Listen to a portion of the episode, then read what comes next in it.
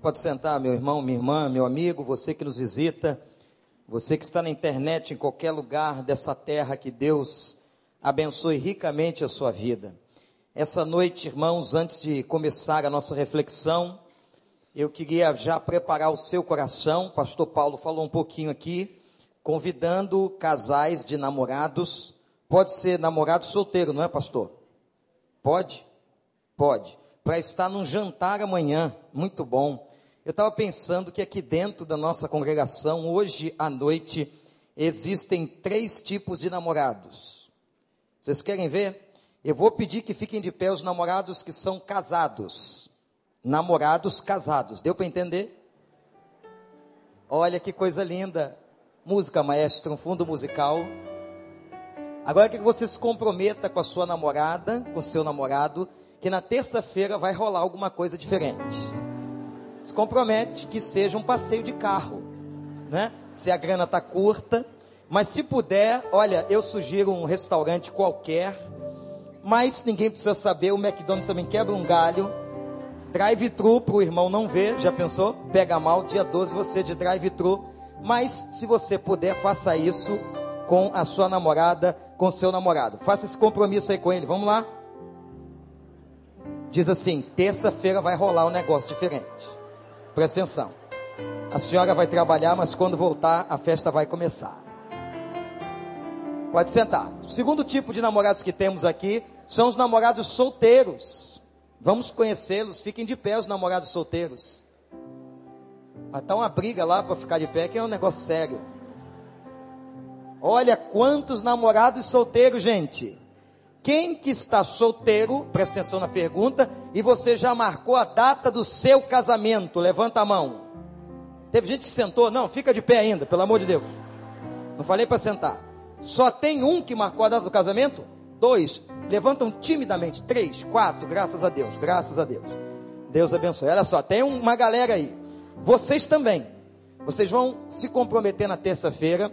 E namorado solteiro chega 10 horas em casa, então o negócio é mais cedo.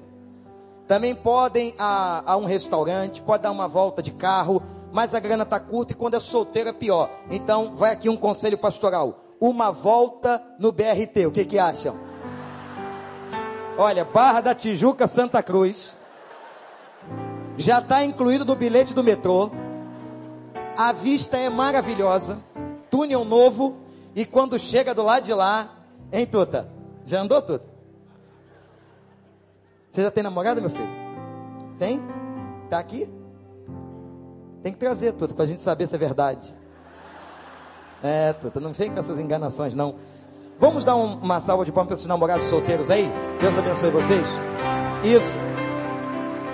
Pode sentar. O terceiro tipo eu não vou pedir para levantar. São os namorados em potencial. Estão clamando o Senhor. Senhor, fazendo uma promessa a ele no dia dos namorados: o que vier a mim de maneira nenhuma lançarei fora. Faz isso não. É melhor ficar namorando com Jesus. Na é verdade? Para namorar mal é melhor ficar sozinho. Mas, gente, eu estava pensando que essa coisa do amor, do encontro, da companhia, toca tanto a gente. Por quê? Porque nós somos pessoas muito carentes. O ser humano traz um vazio no coração. E o nosso grande erro é achar que o outro vai preencher esse vazio e o outro é responsável pela minha felicidade. Não faça isso. Não lance sobre o seu namorado, sua namorada, seu marido, sua esposa essa expectativa. Por uma razão muito simples. Porque ele ou ela não conseguirá cumprir a sua expectativa. A responsabilidade da sua felicidade é sua, diante de Deus. E sabe quem é feliz? Feliz, diz a Bíblia, é o homem e a mulher que temem ao Senhor. Que Deus abençoe a cada um de nós. E é sobre esse vazio, sobre esse sentimento, nesse dia tão especial para nós, que celebramos também o dia do pastor, eu tenho um texto com o qual gostaria de refletir e ler para os irmãos no Evangelho de João. Abra sua Bíblia. capítulo 10.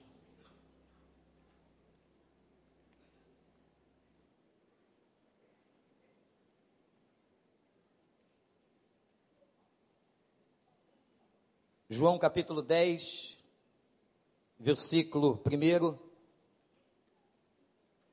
É Jesus que está aqui dizendo o seguinte: lhes asseguro que aquele que não entra no aprisco das ovelhas pela porta, mas sobe por outro lugar é ladrão e assaltante.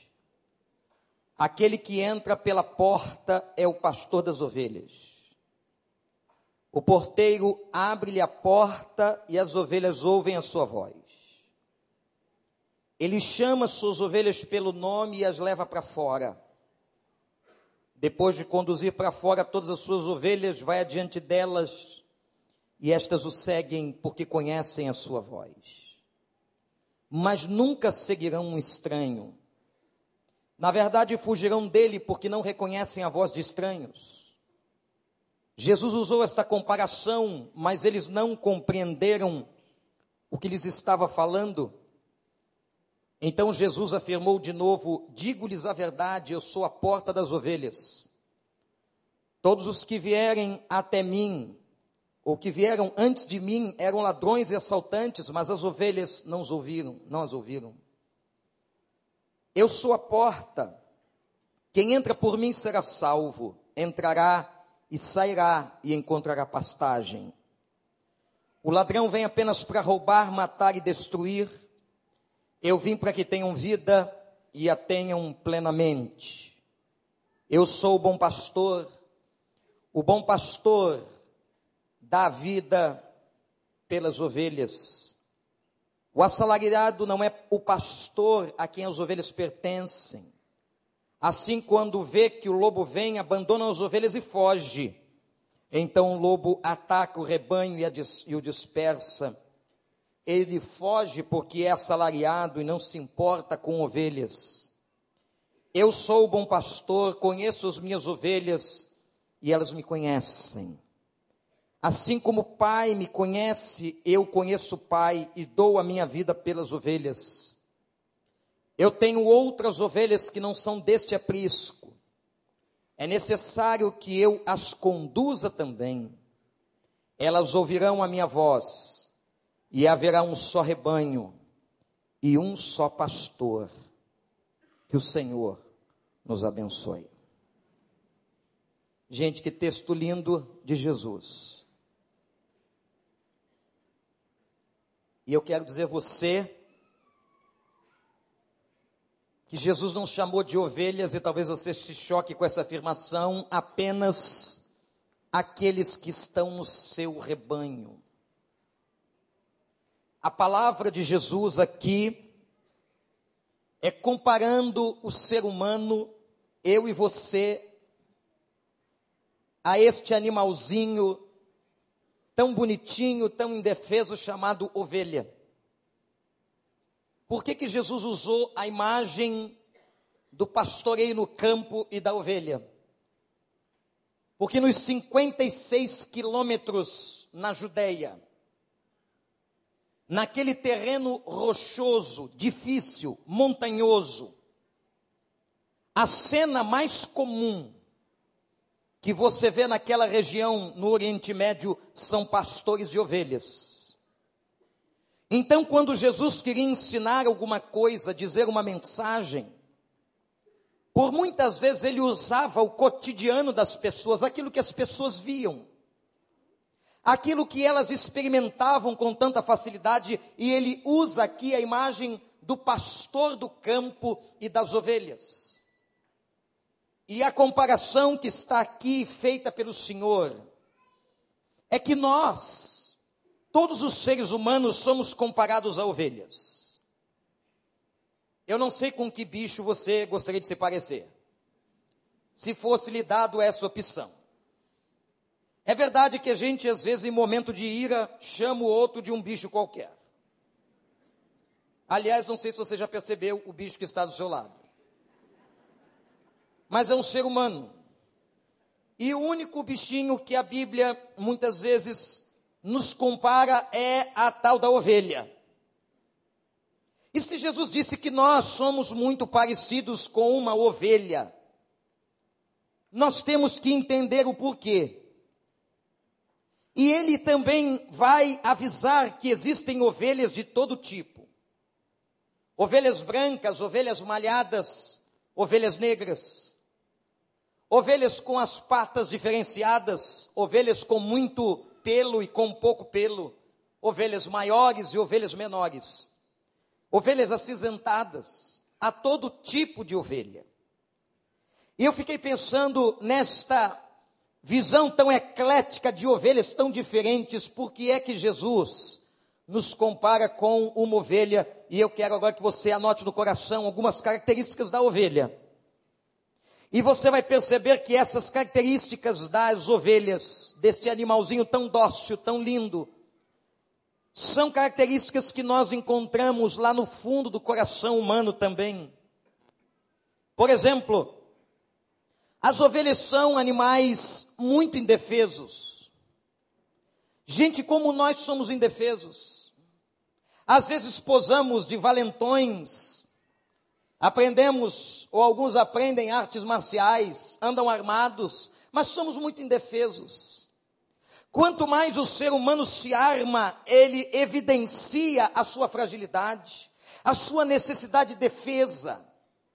Nós somos este animalzinho indefeso que é o ser humano, que facilmente é atacado. Somos frágeis. Há uma outra característica interessantíssima na ovelha, que é a sua dependência.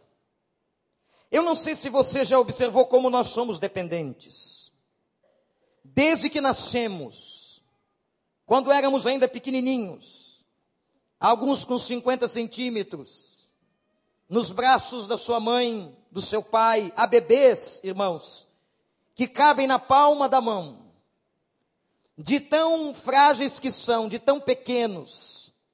Às vezes os pediatras trazem, principalmente quando são prematuros, e aquilo impressiona a todos nós eles são tão indefesos. Há animais que Deus criou que em pouco tempo eles se desmamam e vão e vão voar e vão andar nas matas e vão caçar. Alguns animais com muita rapidez, o ser humano não. Já observaram isso? Nós continuamos ali, mamamos por muito tempo no seio materno e depois continuamos aquela dependência da nossa casa materna, paterna, e, na verdade, somos dependentes até hoje. Somos extremamente dependentes daqueles que cuidam de nós, daqueles que nos dão afeto. E sabemos nós, irmãos e irmãs, amigos que estão aqui, quantos traumas psicológicos na nossa vida, exatamente por causa deste trato e deste afeto que não foi correspondido como nós precisávamos. Quantas pessoas carregam marcas na sua vida tão dolorosas, tão difíceis, porque tiveram uma infância ruim, não receberam afeto devido. O ser humano realmente é muito frágil e muito dependente. Depois nos tornamos adultos e disse que acaba a nossa dependência. Continuamos dependentes. Continuamos dependentes do marido, da esposa, dos filhos, Continuamos dependentes das pessoas, dos relacionamentos, dos amigos, dos colegas de trabalho. Há uma dependência natural dentro de nós e a ovelha é um animalzinho extremamente dependente. Como ele precisa do pastor de ovelhas, como ele precisa do seu rebanho para ajudá-la muitas vezes. Há uma outra característica que eu quero chamar a sua atenção na vida de uma ovelha e que se parece tanto com a gente é que a ovelha, além de frágil, primeira, de dependente, segunda, a ovelha adoece com muita facilidade. A ovelha adoece e a ovelha tem uma característica que quando ela está adoecida, ela fica muito amuada no cantinho dela e ela para de comer, parecido com a gente. Quando uma criança para de comer, a gente começa a se preocupar. Quando ela deixa de se alimentar e começa a ficar no cantinho, já não é mais aquele menino, aquela menina peralta correndo pela casa. Por isso que quando você vê o seu filho, a sua filha correndo por dentro de casa, dê graças a Deus. Está fazendo uma bagunça danada, pastor, mas dê graças a Deus. Não é verdade, gente? É muito melhor que ele fique correndo dentro de casa com as suas peraltices que amanhã vão desaparecer, do que ele está lá no cantinho, amuado, triste, sem comer. As ovelhas são assim. Assim como nós, nós facilmente adoecemos. E é impressionante, meus irmãos, que vai passando a vida e vai chegando o momento da vida, que nós vamos ficando mais frágeis. O nosso sistema de defesa vai piorando, a gente vai envelhecendo, as células vão envelhecendo, e nós começamos a perceber que nós somos tão frágeis, tão carentes e tão facilmente ficamos enfermos. E por que não dizer também psicologicamente? Como as coisas nos afetam, como nós facilmente adquirimos um mau hábito, um trauma, uma crise na vida. Assim é a vida de uma ovelha. Há uma outra característica muito interessante parecida com o ser humano, é que a ovelha é facilmente conduzida à morte. A ovelha, ela não percebe que ela está entrando no caminho de morte. Ela entra e daqui a pouco ela vai ser abatida e vão usufruir do seu pelo, do seu couro, da sua carne. A carne de ovelha é tão gostosa e servida em tantos restaurantes. Há tantas bolsas, talvez aqui hoje, neste auditório, neste santuário, que sejam bolsas feitas de pele de ovelha. O fato é que são animais, meus irmãos e irmãs, tão facilmente conduzidos à morte. Mas há uma outra característica na vida de uma ovelha que me impressiona, é que eles, ou as ovelhas, andam em bando. Nós também. O ser humano foi feito para ficar junto.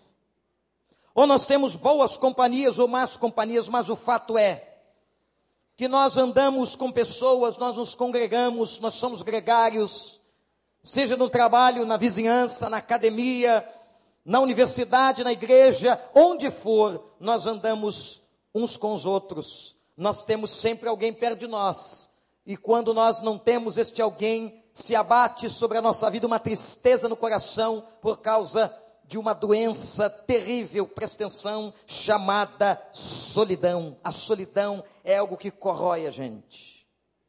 E hoje pela manhã, quando o pastor Ivênio estava pregando o evangelho aqui, ele citou uma outra característica muito interessante da ovelha, que é a miopia. Você sabia que a ovelha só enxerga de perto? Ela não consegue, por exemplo, como a águia, ter uma visão longínqua profunda. A águia é capaz de voar quilômetros e ela enxerga lá embaixo, ela tem uma visão privilegiada, por isso se fala da visão de águia. Mas a ovelha não, é exatamente o contrário. É como nós.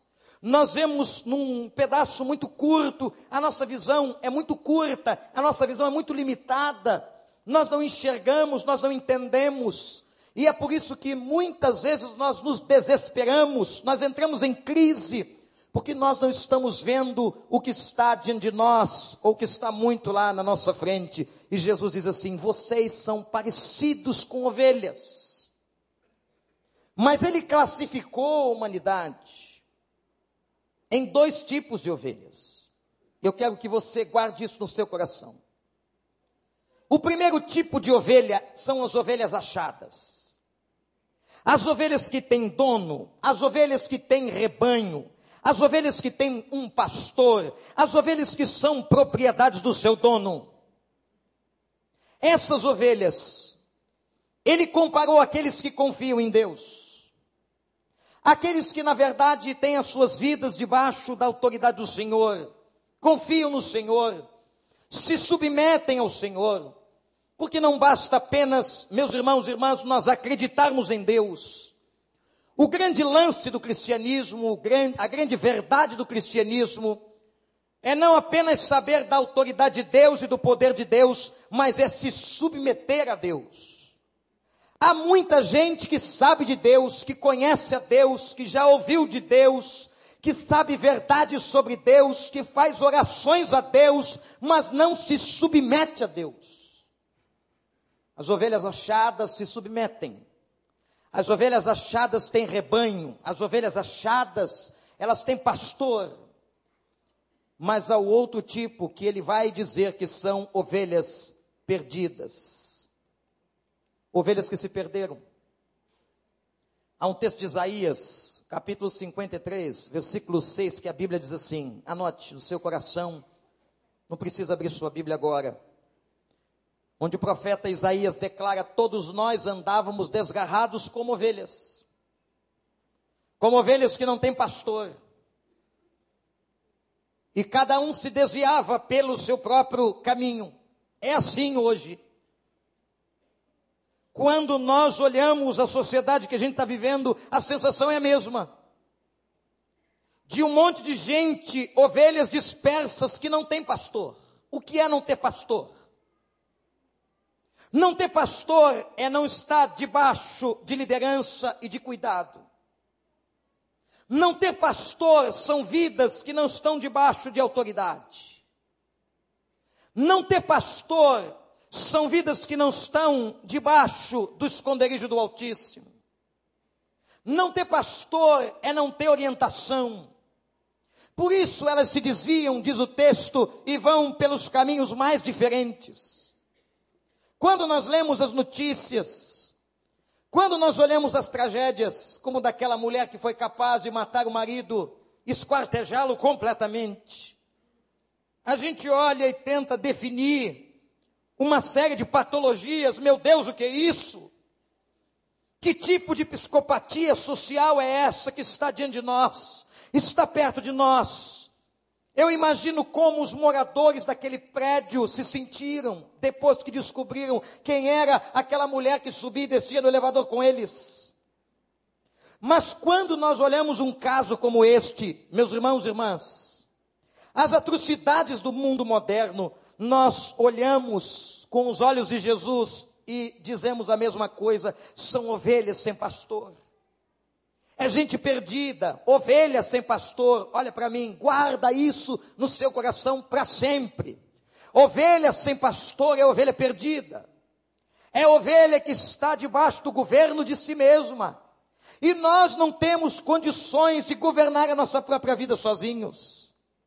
Não adianta você ser altivo e achar que toda a sua inteligência, toda a sua competência, toda a sua universidade vai conseguir fazer você dirigir sua vida sozinho. Nós não conseguimos dirigir nossas vidas sozinhos, nós somos ovelhas.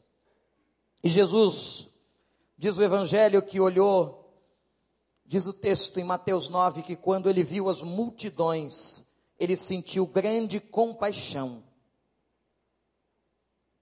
porque eram ovelhas e andavam desgarradas, e diz assim o texto, presta atenção nessa palavra, errantes.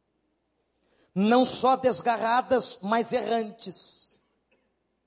Andar errante é cometendo erros, é a ação de errar, é praticar o erro, é assim que vivem as ovelhas perdidas. As ovelhas que não têm pastor, as ovelhas que não se colocam debaixo do governo do Senhor, as ovelhas que estão perdidas e longe, e ao invés de Jesus sentir raiva, sentir ódio, ele sentiu, diz o texto, compaixão dessas ovelhas perdidas, dessas ovelhas que estão sem rumo, errantes, sem liderança.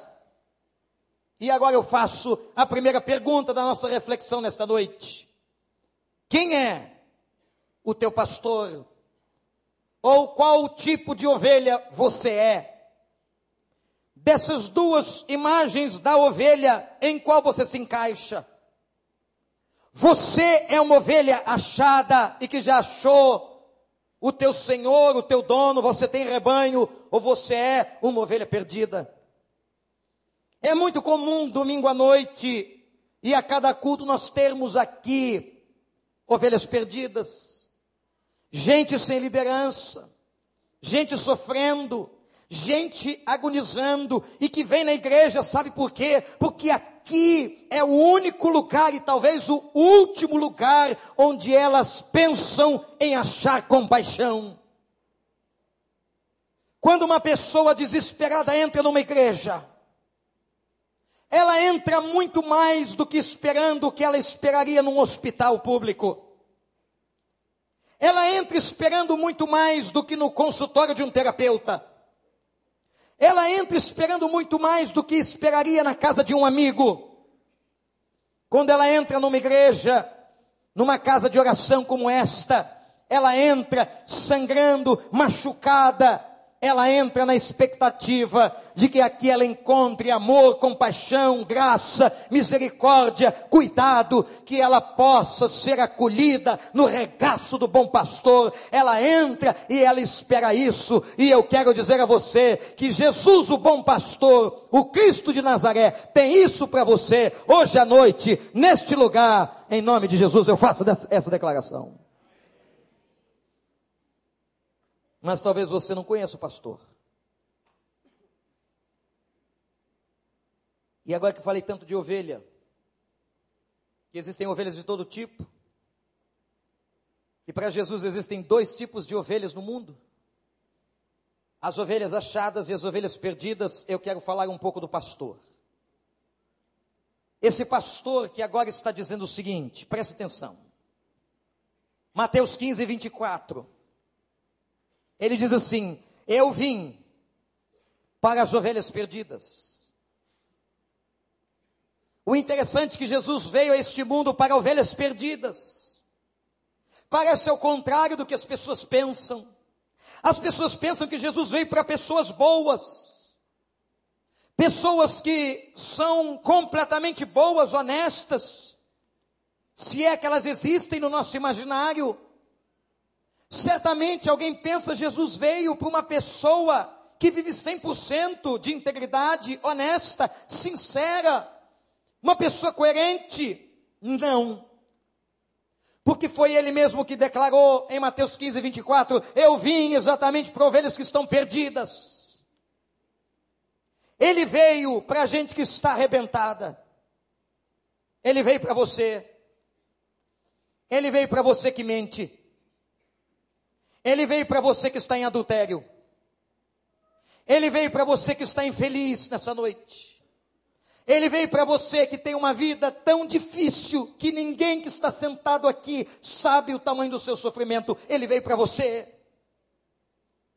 Ele veio para você que está chorando hoje. Ele veio para você que está de luto. Ele veio para você que está rasgado lá dentro da sua alma por causa de uma notícia que você recebeu esta semana. Ele veio para você que está hoje com a sua estima baixa por causa de um desemprego. Ele veio para você. Eu vim para as ovelhas perdidas. E esse desafio era tão grande para ele que ele disse o seguinte: Eu sou capaz, presta atenção, de deixar as 99 que estão no aprisco, as 99 que são achadas, e eu sou capaz de ir até aquela que está perdida, muito perdida. O Senhor de quem eu estou falando nesta noite é capaz de deixar as 99 e ir atrás e buscar aquela que se perdeu e que está perdida. Eu quero dizer uma coisa ao irmão, ao amigo que está aqui nessa noite. Jesus veio este mundo por sua causa, por minha causa. Ele veio buscar gente perdida. Ele veio buscar gente que não vale nada. Ele veio buscar gente sofrida. Ele veio buscar gente machucada. Ele veio buscar gente pecadora. Ele veio buscar gente como eu como você, que precisamos tanto da graça de Deus. Você que está aqui hoje se sentindo um nada, eu quero dizer a você que Jesus marcou um encontro com você neste lugar, porque Ele ama a sua vida.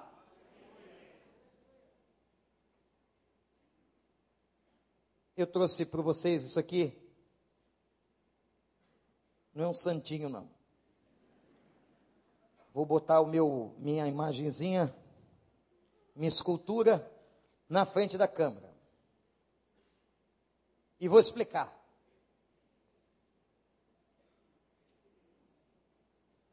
Quando eu cheguei na entrada de Belém, Belém está sob dominação palestina, árabe.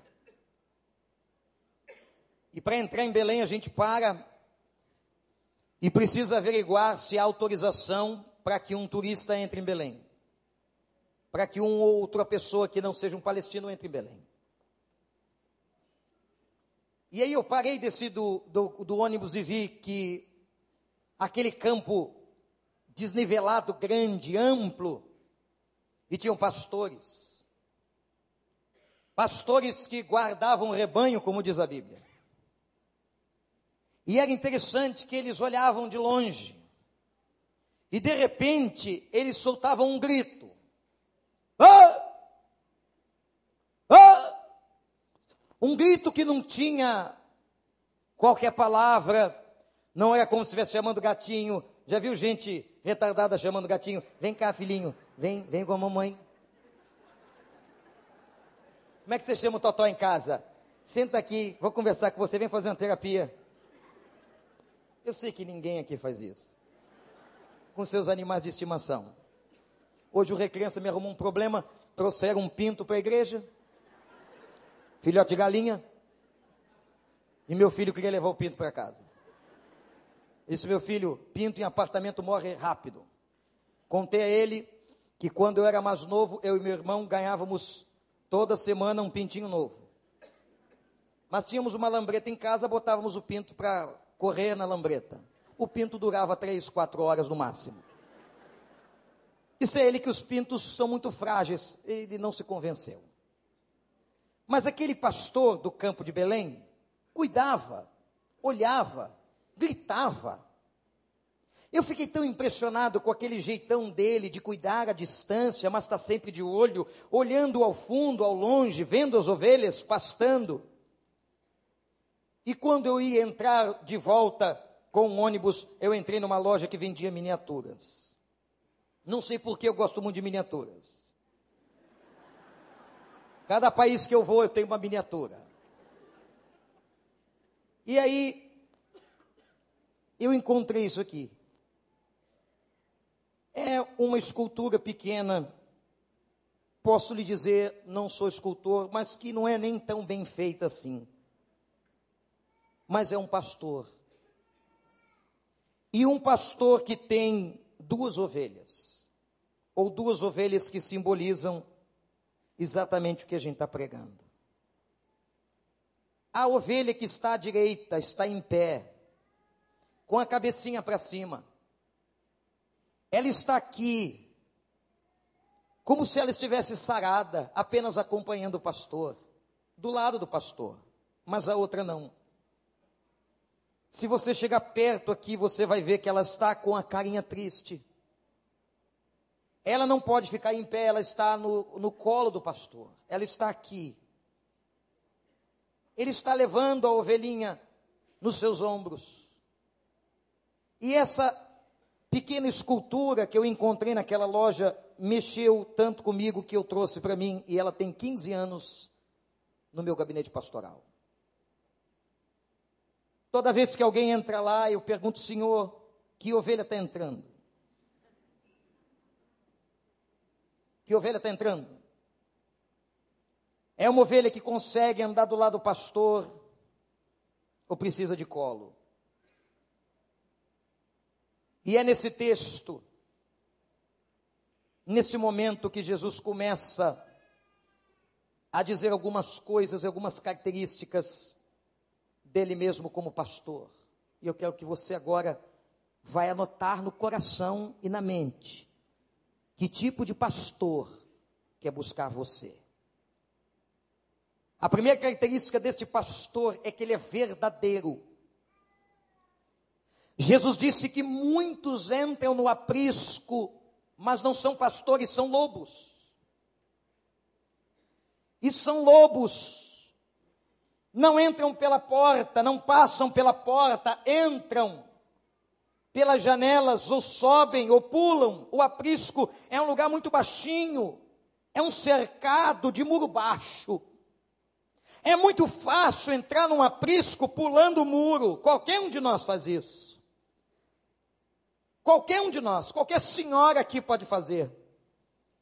É tão baixinho e a ovelha ela é um animal tão dócil, tão indefeso que ela não foge do aprisco. Ela não sabe que só um salto a faria sair do aprisco. Ela não pula. E os ladrões de ovelhas, eles entram e pulam por trás do aprisco para roubar as ovelhas, para tirar as ovelhas.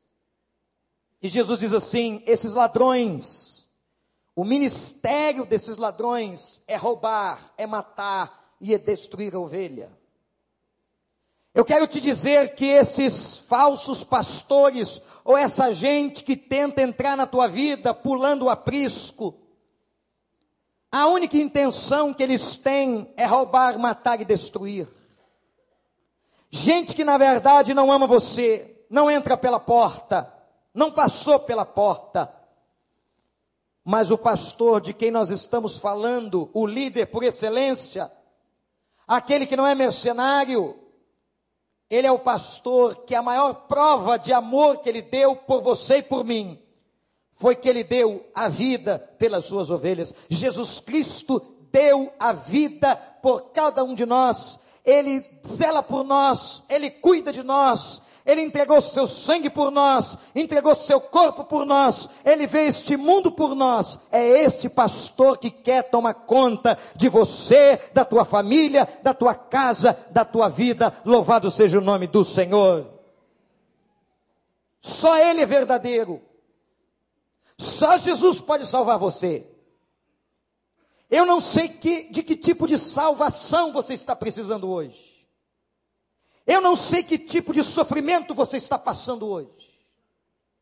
Mas eu quero dizer a você que a única possibilidade de salvação, seja salvação física, psicológica ou espiritual, é só em Jesus Cristo. Só Jesus Cristo salva. Repete essa frase comigo, igreja. Só.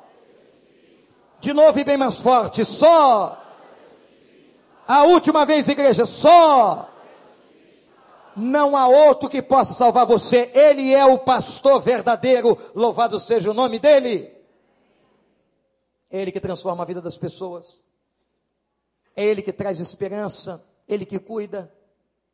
Mas há uma segunda característica que Ele declara, e as declarações sobre Ele mesmo, como bom pastor, é Ele que está dando. A segunda característica que ele está dizendo está no versículo 3 do texto que nós lemos. Ele diz assim: ele sabe o nome das ovelhas. O pastor marca cada ovelha por nomes ou apelidos. Apelido. Existe apelido tão pejorativo, não é? Talvez alguém aqui tenha trauma do apelido que tinha na infância, mas há apelidos tão carinhosos. Apelidos que é porque alguém amava você, gostava de você, e chama você de alguma coisa, sei lá o que, chuque-chuque, tique-tique, mas é, é carinho, não é? Você já teve um apelido? Quem aqui teve um apelido carinhoso na vida que alguém colocou? Levanta. Olha só. Conta para quem está do seu lado qual é o apelido. Ninguém contava o apelido. Eu não sei por que recebi o apelido de Vandinho mas já tive outros. Já tive outros. Quer saber? Não vou contar. Jesus diz: Eu sei o nome delas. Se são pretas, se são malhadas, se tem focinho longo, se tem focinho curto. Saber o nome no texto é saber quem é o outro. Quem é o outro? Você sabe qual é a maior vergonha que nós pastores passamos? Eu vou contar, mas não contem para ninguém. É quando nós não lembramos o nome de uma ovelha. Meu Deus. Aquela irmã está ali, naquele mercado. Eu não lembro o nome dela. A nossa salvação é a palavra irmão.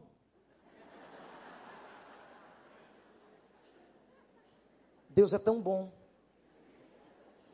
que quando a gente não lembra do nome, essa palavra irmão, irmã, salva a gente. Mas existe um pastor que sabe o seu nome, sabe quem você é, conhece as tuas entranhas, como disse o pastor Paulo lendo o texto, ele sabe da tua formação, conheceu você ainda um feto, sabe da tua história toda, das tuas fraquezas, das tuas virtudes. Esse pastor é Jesus de Nazaré. Ele conhece você pelo nome.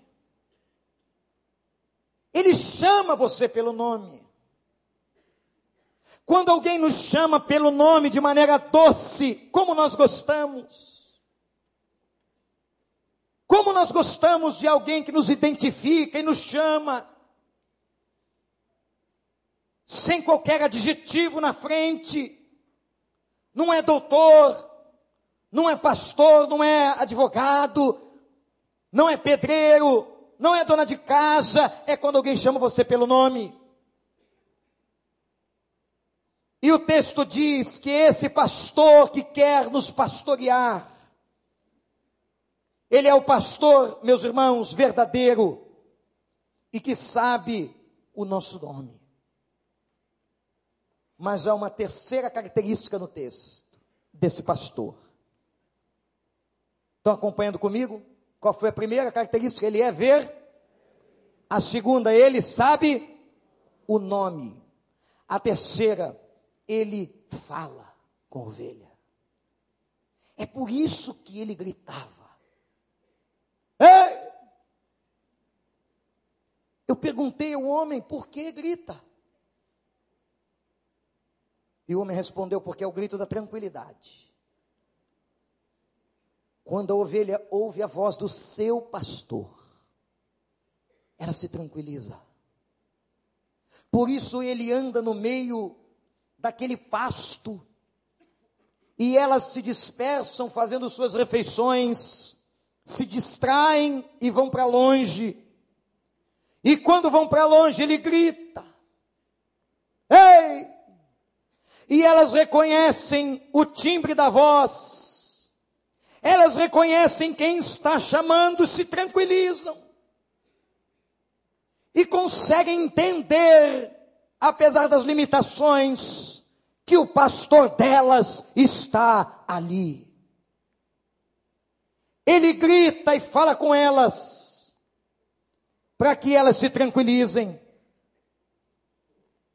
E quando ele deixa de gritar, disse aquele homem que nos instruía em Belém, elas se agitam, se inquietam, mas quando elas ouvem a voz, elas ouvem a voz, elas tranquilizam o coração. Mas ele me disse algo interessante. Vocês sabem quando elas se desesperam? Quando elas ouvem uma outra voz. Se uma outra voz chegar no campo e gritar, o mesmo grito, com o mesmo fonema, do mesmo jeito, e for uma outra voz, elas se desesperam elas se sentem ameaçadas, há perigo por ali, há perigo por perto. Não é o nosso pastor, quem será? Poderá nos fazer mal. Há uns anos atrás, cheguei a contar isso numa pregação na Turquia, na cidade de Jevas. 1.500 ovelhas, os veterinários não entenderam por que tentaram suicídio.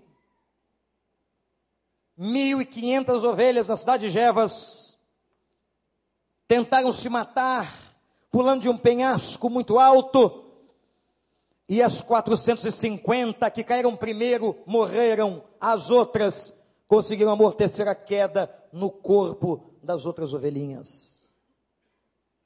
A única razão que os pastores de Jevas, na Turquia, encontraram para responder por que tentaram se matar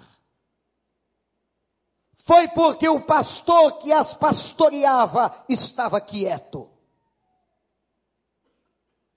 Elas não ouviram sua voz. Elas não escutaram o seu grito. Se desesperaram de tal maneira, se perturbaram de um tal jeito, que cometeram ou tentaram cometer suicídio coletivo. 1.500 ovelhas despencaram de um penhasco na cidade de Jevas. Meus irmãos, que desesperador. E não há nada mais desesperador na vida de uma pessoa quando ela não ouve o bom pastor. Quando ela não escuta Deus. Quando ela está errante pela vida, caminhos tortuosos, más companhias, rebanho equivocado, como é duro, como é difícil.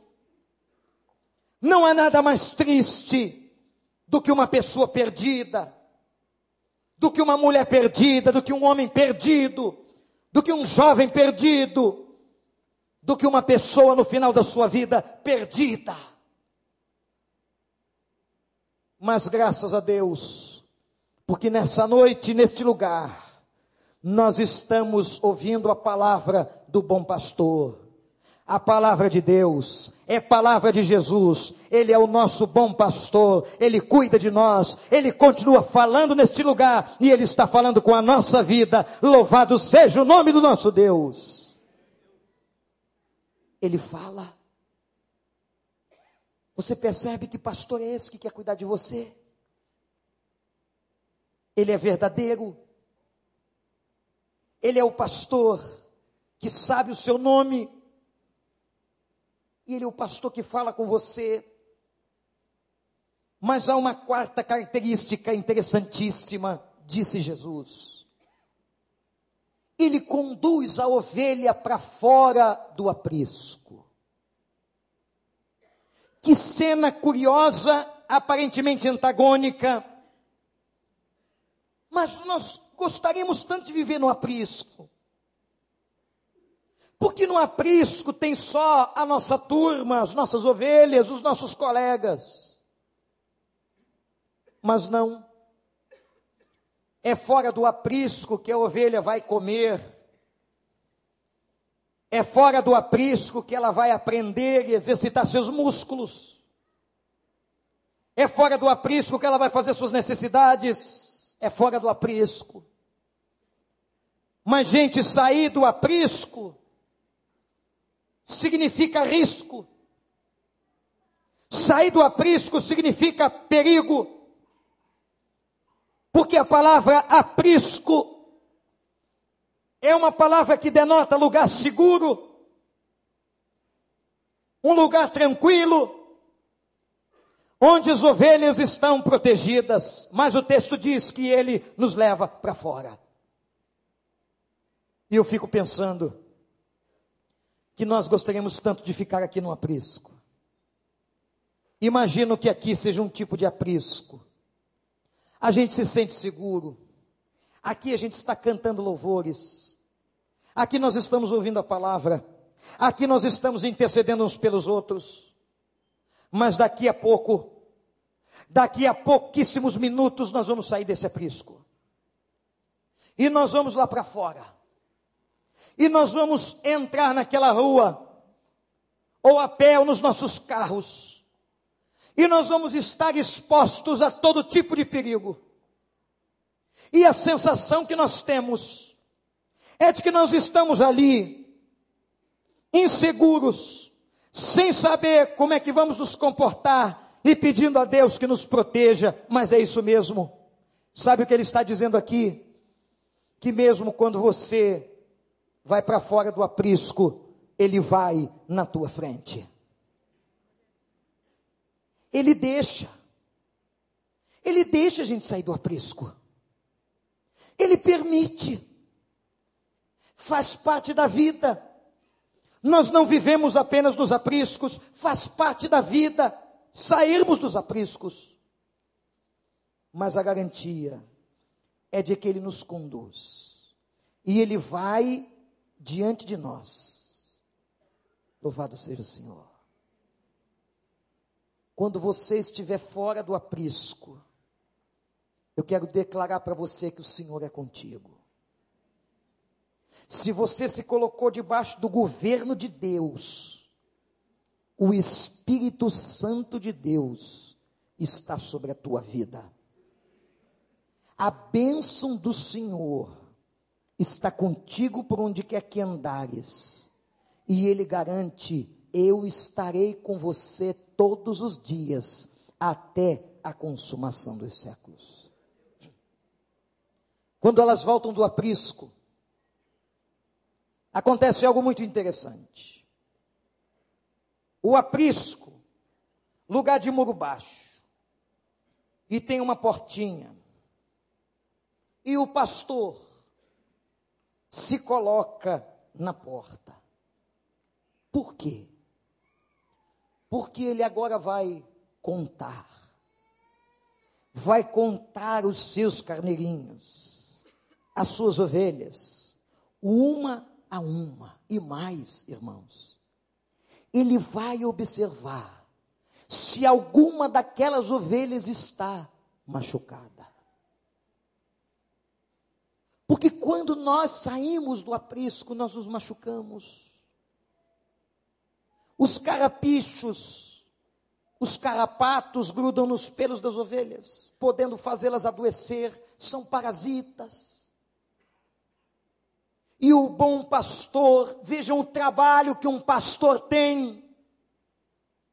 Ele senta na porta de entrada do aprisco e fica catando os pelos das ovelhas. Fica colocando um guento nas machucadas. Eu quero que você saia daqui hoje com esta certeza no teu coração de que o Jesus que está querendo ser o teu pastor, ele é aquele que sara e que cura todas as feridas da vida de uma pessoa. Ele senta e cura e trata de você. Não se sinta abandonado. Não se sinta desprezado. Não se sinta sozinho. Porque o bom pastor, hoje mesmo, quando você voltar ao aprisco e voltar para casa, ele vai estar ali, curando e tratando todas as tuas feridas. Louvado seja o Senhor. E a última característica desse pastor, que vai sempre de Jesus na nossa frente. Vai sempre na frente. Quando as ovelhas precisavam passar por um riacho, aquelas que eram pequeninas, não tinham condições, se acuavam, se distanciavam, e agora o bom pastor as pega no colo. Quando você não conseguir passar por qualquer riacho dessa vida, quando as ondas e o rio for grande demais para você, o bom pastor pega você no colo e cuida para te levar seguro até o outro lado do rio. Como pastor, diz o texto de Isaías, ele recolhe os seus cordeirinhos e os coloca no seu regaço e trata deles e os guia. Eu não quero ser ovelha perdida. Eu tenho certeza que nem você. A proposta dessa noite é que você reconheça e aceite esse pastor na sua vida. houve um pastor de ovelhas que escreveu na Bíblia o salmo mais lindo e mais conhecido. E é um salmo sobre ovelhas. É o Salmo 23. Esse pastor conhecia tão bem como é que vive uma ovelha e como se comporta um pastor que ele fez essa poesia. O Salmo 23. Se você nunca ouviu falar nele, ele diz o seguinte: O Senhor é o meu pastor. De nada eu terei falta. Ele me completa. Em verdes pastos, Ele me faz descansar.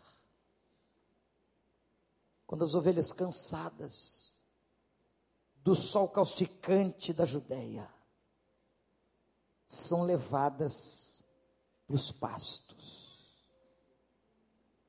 elas param e deitam. O Senhor é esse pastor. E diz o salmista, tão conhecedor de ovelhas, que esse pastor conduz a cada uma delas as águas tranquilas. Quando a vida está agitada, quando a crise é muito grande, quando a turbulência está dentro de casa, eu não sei como e nem sei de onde. Ele derrama água tranquila e te faz beber. E a gente toma aquela água, e aquela água cai como refrigério na alma sedenta. Aquela água vai aliviando, vai refrigerando o corpo por dentro e dizendo, pastor, que essa água e esse pasto restauram o vigor. E aquela ovelha cansada, abatida, agora está revigorada. E ela se levanta, e ele vai guiando com seu cajado, e vai apontando, e vai gritando: Oh, oh! Oh! É por aqui. Diz o texto, vai guiando pelas veredas da justiça. Porque Deus não nos leva a outro caminho, a não ser veredas da justiça. Não pensa que Deus vai te levar para lugar ruim. Deus só te leva para veredas da justiça. Por amor do seu próprio nome. Porque ele tem que zelar por ele, zelar pela sua reputação de pastor, zelar porque ele é o bom pastor e porque ele honra os convites que faz. Diz ainda o poeta: mesmo quando eu andar pelo vale de trevas e de morte, momento difícil, o luto chegou na minha casa. Vale da morte. A enfermidade bateu na nossa porta. A tribulação está grande, a crise no trabalho é tremenda, o desemprego, a falta de dinheiro. Mesmo quando eu andar por um vale de trevas ou de morte, eu não temerei mal algum, porque tu estás comigo, aleluia. Porque Ele caminha com a gente, naquela tribulação, naquela dor, naquele lugar difícil. Quando nós estamos nos cemitérios da alma, quando nós estamos chorando sozinhos nas madrugadas, quando nós não temos esperança, Ele está com a gente. Ele caminha com você. Você pode não senti-lo, mas creia, Ele está ali. E diz o poeta: Eu não temerei mal algum, nenhum mal. A tua vara, a vara que orienta, o cajado que consola o cajado que traz para perto, o cajado que reajusta os rumos da vida. A tua vara e o teu cajado me consolam, me protegem. E mais, ele prepara uma mesa, um banquete na presença de todos os que se levantam contra nós, sejam humanos, sejam potestades, sejam demônios, seja o que for, Ele prepara uma mesa perante nós, é a mesa da vitória, na presença dos inimigos, para que eles vejam a provisão do Senhor, para que eles percebam o pastor que está presente. Para que eles saibam que apesar das nossas dores, com Deus nós vivemos num banquete, aleluia. Nós usufruímos de uma boa alimentação e da Sua presença. A tua vara, o teu cajado me consolam, e a mesa está posta na presença dos meus inimigos, e tu me honras, e todos eles caem por terra, porque somos mais que vencedores. Diz o poeta, ele ainda unge a minha cabeça. O óleo da unção tem a função de refrigerar, de aliviar como aliviava do calor. Quando o pastor derramava o óleo sobre a cabeça, e descia pela barba e chegava na orla do vestido, alívio. Alívio daquele sol quente da Palestina e do deserto. Ele unge a tua cabeça porque te traz alívio. Esse culto, essa noite, essa palavra, essa presença, ele está trazendo alívio e você vai sair daqui aliviado e também o óleo unge, protege com a unção maior do seu Santo Espírito sobre nós. Você pode sair daqui, debaixo das asas desse pastor. E diz mais o poeta: e o meu cálice? Imagina agora que você tem um cálice nas mãos. Levante as mãos. Ele diz assim: o teu cálice eu faço transbordar. Sabe quando é que se transborda um cálice, irmãos? Quando se celebra a vitória. E ele diz: Eu faço transbordar o teu cálice, eu faço transbordar a tua vida de graça. Eu sou o teu Deus que te dá a vitória, eu sou o teu Deus que te consolou, eu sou o teu Deus que te guardou. Eu sou o teu Deus que te aliviou. Eu sou o teu Deus que sou o teu pastor. Eu sou o teu Deus que estou contigo todos os momentos. Eu sou o teu Deus. Levantem os cálices e celebrem ao Senhor, porque Ele encheu o nosso cálice de vitória. Aleluia. E diz o poeta: Eu sei eu sei. Eu sei. Não acho. Não creio. Não imagino. Não, eu sei. Eu sei que a bondade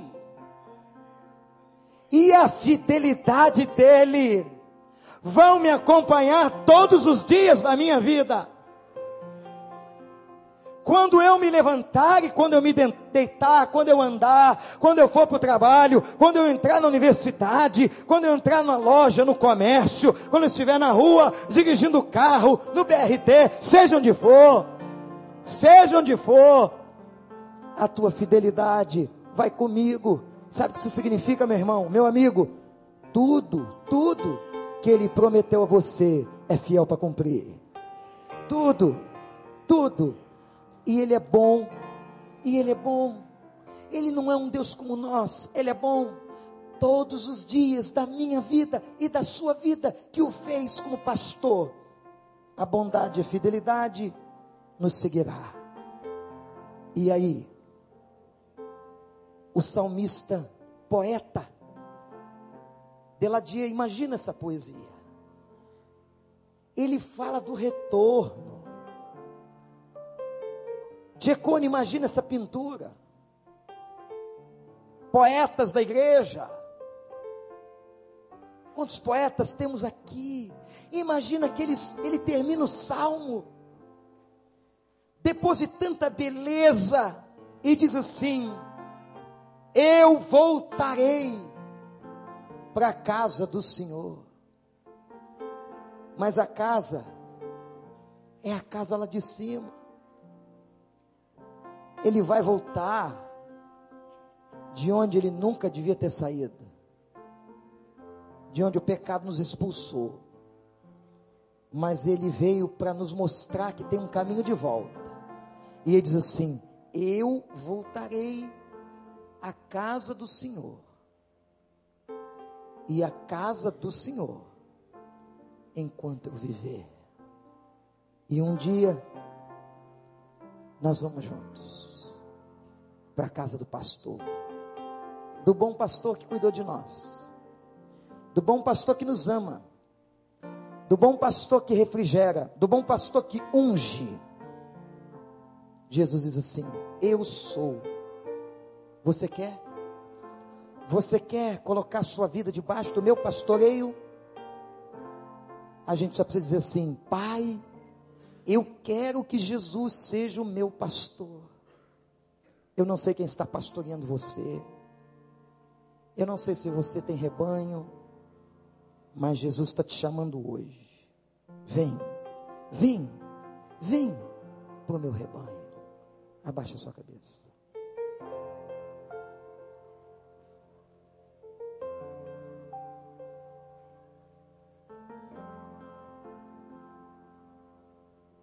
Nesse momento, eu quero convidar você que diga assim: Senhor Jesus, eu quero que o Senhor seja o meu pastor. Talvez você que entrou aqui, meu amigo, minha amiga, você que está na internet, em qualquer lugar do mundo, esteja vivendo como ovelha perdida, andando em caminhos errantes. Quem sabe você está aqui com a alma rasgada, sofrida, machucada, e não tem pastor que te coloque um guento na ferida. Mas Jesus diz assim: Eu vim para buscar você. Eu quero ser o teu pastor. E você não terá falta alguma. Eu vou completar a tua vida. Eu vou completar. Você quer? Você quer que Jesus seja o teu pastor? Diga isso a Ele. Eu quero orar por você. Eu quero orar por você. Quero clamar a Deus por você e pela sua família. Se nessa noite há alguém aqui dizendo no coração, eu quero que Jesus seja o meu pastor, eu quero orar por sua vida. Levante a sua mão onde você está e eu vou orar por você agora. Levante sem qualquer constrangimento. Graças a Deus, graças a Deus. Levante a sua mão. Deus abençoe. Deus abençoe. Deus abençoe. Deus abençoe. Deus abençoe, Deus abençoe, Deus abençoe. Diga, eu quero que Jesus seja o meu pastor. Deus abençoe, lá na minha direita, graças a Deus. Eu quero que Jesus cuide de mim. Eu quero entrar debaixo desse governo, desse pastoreio. Eu quero estar debaixo desse cajado. Eu quero que Ele tome conta da minha vida, espiritual, física, psicológica. Eu quero ter essa certeza, esta fé, esta convicção. Diga isso. Eu quero Jesus como meu pastor. Graças a Deus. Eu quero orar por você. Eu quero dizer a você que neste momento, mediante a tua confissão, o bom pastor vai entrar na sua vida. Ele vai te abençoar, ele vai curar a tua ferida. Ele vai tirar teus carrapichos, tuas coisas enroladas. Ele vai consolar, enxugar dos teus olhos as lágrimas. Que você nessa noite declara eu quero Jesus como meu pastor. Igreja, estende a mão para cá. Pai, eu te louvo porque essa noite o aprisco está mais cheio.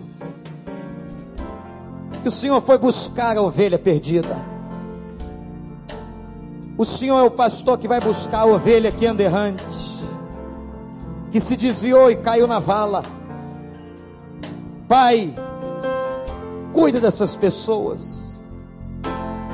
Tu és o bom pastor que trata da nossa alma. Eu te suplico, cuida delas.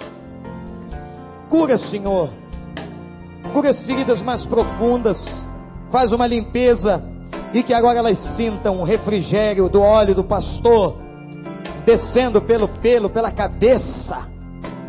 Ó oh, Pai, que elas sintam a tua presença e a tua mão em nome de Jesus.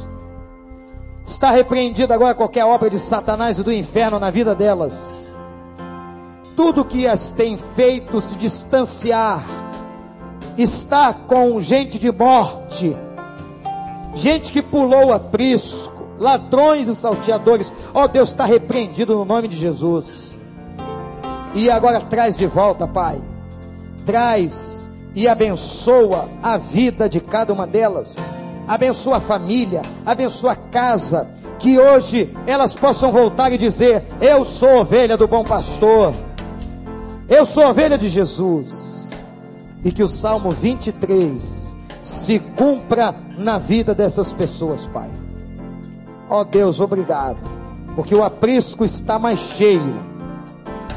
Em nome do pastor, do bom pastor, Jesus de Nazaré, nós entregamos essas pessoas. Amém.